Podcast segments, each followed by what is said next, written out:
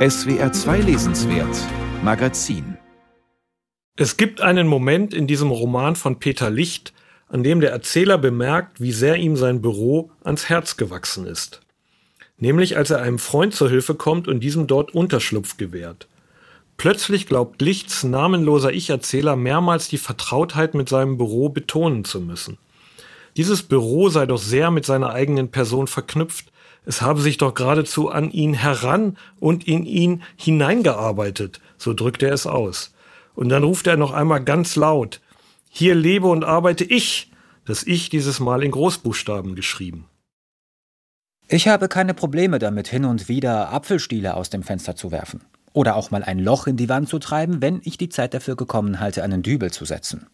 Hier bin ich, und ich kann machen, was ich will. Manchmal schreite ich ohne Hose im Zimmer auf und ab oder Schnäuze in die Hand.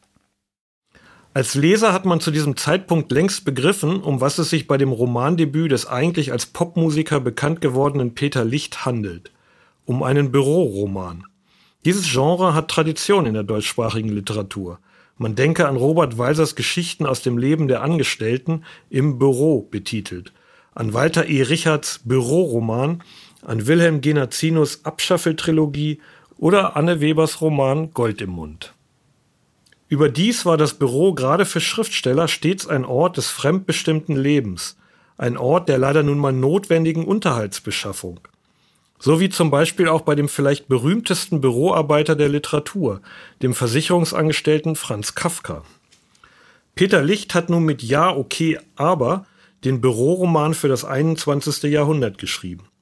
Das Büro heißt zwar weiterhin Büro, doch auf dieses Wörtchen hat sich inzwischen viel Staub gelegt weshalb die Bürogemeinschaft nicht nur bei Licht inzwischen Coworking-Einrichtung heißt oder noch einen Tick moderner Coworking Space. Auch das fremdbestimmte Arbeiten gehört der Vergangenheit an. Heute arbeitet man für sich selbst und zwar zusammen mit anderen. Heute, so schreibt es Licht, saugen wir alle an der Zitze des Kapitalismus.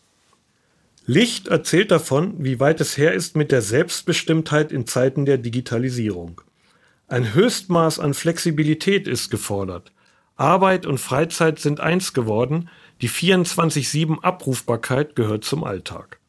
Allerdings ist Erzählen eher ein Euphemismus für das, was Licht hier macht. Es gibt in diesem Roman keinen Plot, keine Handlung, keine Dramaturgie.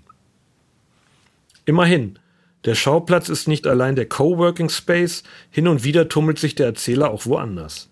Einmal lässt er sich von einer Coworking-Kollegin, die hier nur die Allround-Künstlerin heißt, für eine Arbeit im Schwimmbad einspannen.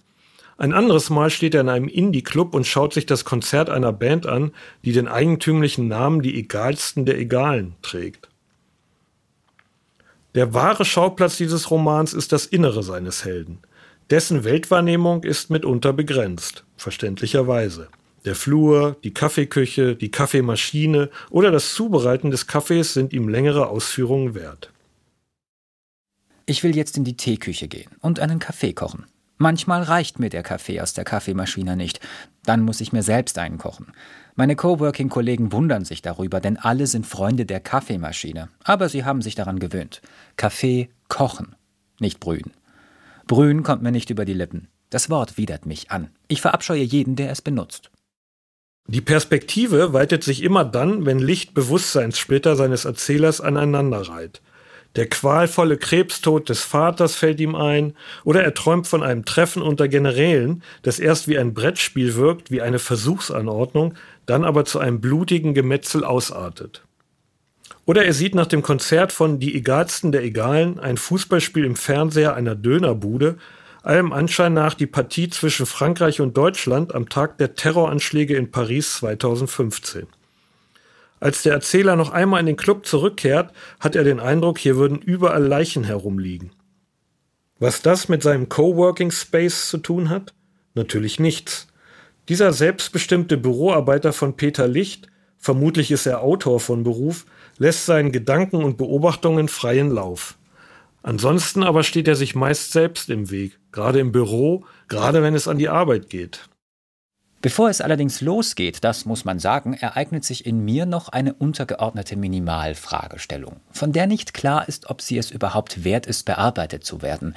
Denn die Gefahr der späteren Überflüssigkeit ihrer Bearbeitung wegen der Hineinführung meiner Arbeitsaktivität und meiner Existenz in ein sinnloses Nichts ist offensichtlich. Aber okay, erstmal egal. Es ist eine grundsätzliche und lebenstaktische Überlegung. Es ist die Frage danach, was mich hier hält. Peter Licht ist ein Meister darin, die Dinge von vielen Seiten zu betrachten und Diskurse ad absurdum zu führen. Er versteht es, sich in seine Gedanken sprachlich reinzubohren, sie zu spiralisieren, auf dass es keinen Ausweg daraus mehr geben möge. Das ist manchmal originell, manchmal nicht so, mal witzig, mal öde. Wie der Erzähler in seinem Büro gehört die Langeweile zu einem der wichtigsten Elemente dieses Romans. Und das ist dann schon wieder genial. Denn was gibt es langweiligeres als ein Leben und Arbeiten im Büro?